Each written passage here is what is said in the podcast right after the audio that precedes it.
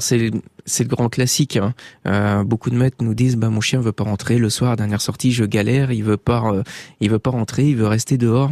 Je suis complètement démuni.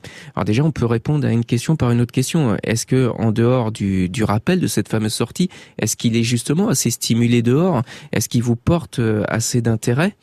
Est-ce qu'il associe pas justement le retour vers le maître à de la privation de liberté? Parce que si à chaque fois vous fermez la porte derrière lui sur la dernière sortie, ben, il va associer ça à de la privation de liberté. Donc dans un premier temps déjà pour régler ça, ce serait de lui mettre une longe. Par exemple sur la dernière sortie, vous mettez une longe de 5 mètres plate qui traîne derrière lui, ça va pas le gêner pour faire ses besoins, évidemment sous surveillance, hein, ça c'est important. Et puis lorsqu'il va pas vouloir revenir, vous l'appelez une fois, bah, vous, dirigez vers la longe, et puis tout simplement, vous allez lui donner un petit signal sur la longe, hein, une petite gestuelle sur la longe, juste pour dire oh je suis là.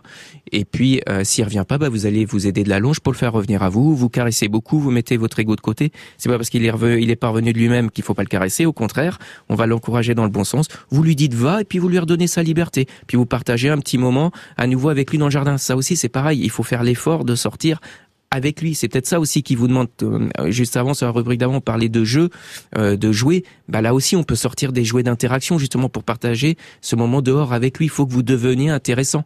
Alors pourquoi je parlais tout à l'heure de euh, stimulation, notamment de développement de mémoire olfactive, c'est que le chien a énormément besoin de sentir.